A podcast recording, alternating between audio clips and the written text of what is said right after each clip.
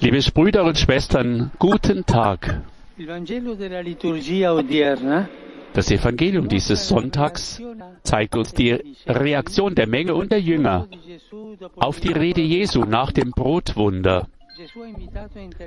Jesus forderte sie auf, dieses Zeichen zu deuten und an ihn zu glauben, der, der, wahre, der das wahre Brot ist, das vom Himmel herabgekommen ist, das Brot des Lebens.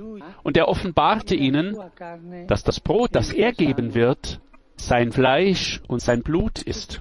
Diese Worte klingen in den Ohren des Volkes so hart und unverständlich, dass sich von diesem Moment an viele seiner Jünger abwenden.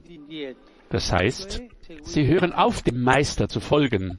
Darauf fragt Jesus die Zwölf, wollt auch ihr gehen? Und Petrus bestätigt im Namen der ganzen Gruppe ihre Entscheidung, bei ihm zu bleiben. Und er sagt, Herr, wohin sollen wir gehen? Du hast Worte des ewigen Lebens.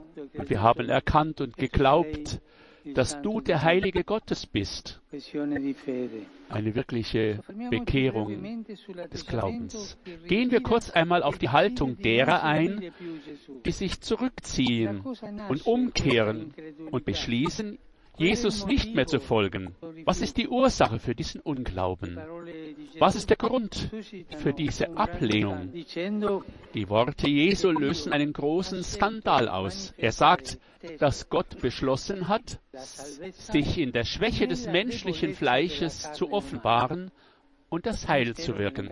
Das ist das Geheimnis der Menschwerdung. Die Menschwerdung Gottes ist der Grund für den Skandal und ein Hindernis für diese Menschen, aber oft auch für uns. In der Tat bekräftigt Jesus, dass das wahre Brot des Heils, das das ewige Leben vermittelt, sein eigenes Fleisch ist, dass man um in die Gemeinschaft mit Gott einzutreten, vor der Einhaltung von Gesetzen und der Erfüllung religiöser Vorschriften eine reale und konkrete Beziehung zu ihm haben muss.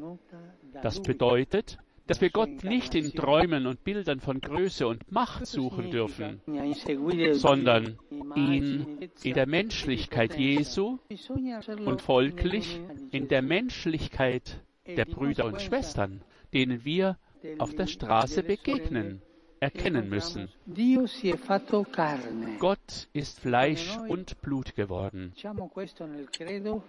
Das sagen wir doch immer im Glaubensbekenntnis, vor allem Weihnachten und der Aufnahme Jesu in den Himmel, knien wir uns dazu nieder zu diesem Geheimnis des Glaubens. Er ist Fleisch und Blut geworden. Er hat sich erniedrigt um Mensch wie wir zu werden. Er hat sich so weit erniedrigt, dass er unser Leiden und unsere Sünden auf sich genommen hat. Und er bittet uns, ihn deshalb nicht außerhalb des Lebens und der Geschichte zu suchen, sondern in unserer Beziehung zu Christus und unseren Brüdern und Schwestern.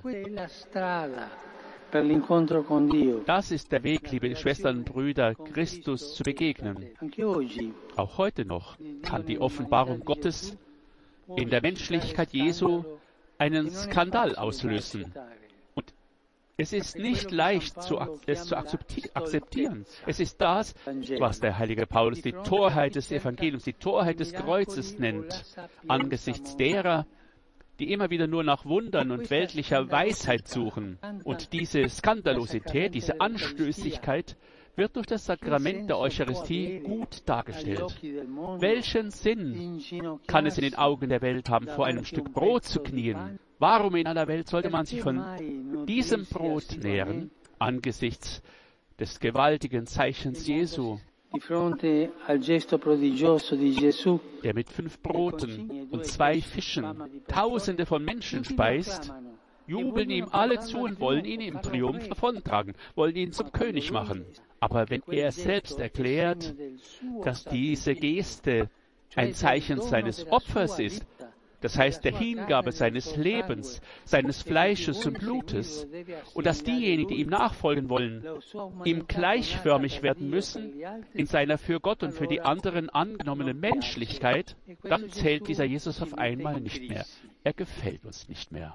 er bringt uns in die Krise. Liebe Brüder und Schwestern, lasst uns nicht überrascht sein, wenn Jesus Christus uns in eine Krise stürzt, in eine Entscheidung drängt. Vielmehr sollten wir uns Sorgen machen, wenn er uns nicht in eine Krise stürzt.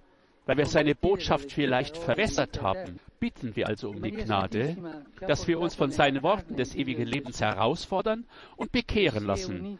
Die heilige Jungfrau Maria, die ihren Sohn stets leibhaftig und im Opfer verbunden mit sich getragen hat, helfe uns, unseren Glauben stets mit unserem konkreten Leben zu bezeugen. Ave Maria, grazia plena, Dominus tecum, benedicta tui mulieribus, et benedictus fructus ventris tui, Iesus. Sancta Maria, Mater Dei, ora pro nobis peccatoribus, nunc et in hora mortis nostre. Amen. Licencilla Domini. Fiat mi secundum verbum tuum. Ave Maria, grazia plena, Dominus tecum, benedicta tui mulieribus, et benedictus fructus ventris tui, Iesus. Sancta Maria, Mater Dei, ora pro nobis peccatoribus, nunc et in hora mortis nostre. Amen. Verbum carum factum est. Et habitavit in nobis. Ave Maria, grazia plena, Dominus tecum, benedicta tui mulieribus, et benedictus fructus ventris tui, Iesus. Sancta Maria, Mater Dei, ora pro nobis peccatoribus, nunc et in hora mortis nostre. Amen. Ora pro nobis, Santa Dei Genitrix. Ut igne ficiamur promissionibus Christi. Grazie in tua, anque sumus Domine mentibus nostris infunde, ut qui angelo annunziante, Christi fili tui incarnazione coniovim, per passione meius et crucem, a resurrectionis gloriam perducamur, per Christum Dominum nostrum.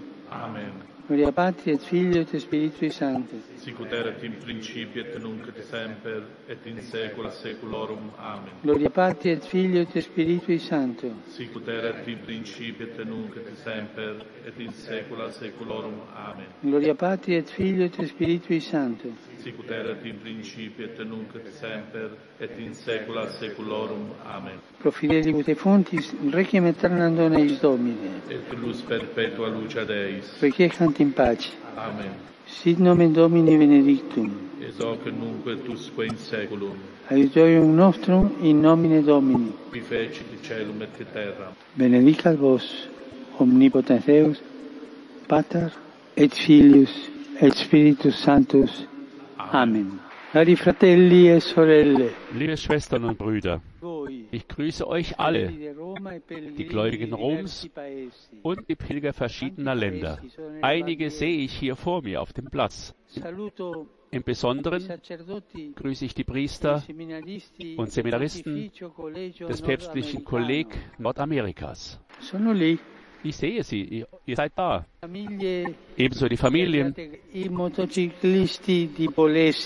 und die Fahrradfahrer, die da sind. Ich bin an diesem Sonntag auch froh, manche Jugendgruppen zu begrüßen. Von Conuda, e Nogaré, nella diocesi di Treviso, da Regoredo a Milano, da Dalmine, da Cagliere, da Pescantina presso Verona e il gruppo scout de Mantova. und auch die Pfad Pfadfinder von Mantua. Ragazzi e ragazze, Liebe Mädchen und Buben, viele von euch haben die Erfahrung gemacht, eines langen Weges gemeinsam. Das hilft, das hilft euch sicherlich auch im Leben, den Weg des Evangeliums zu gehen. Eh? Ich grüße auch die Jungen der unbefleckten Empfängnis Mariens. Ich wünsche euch allen einen schönen Sonntag. Und ich bitte euch wieder, vergesst nicht für mich zu beten. Ich wünsche euch ein gutes Mittagessen und auf Wiedersehen.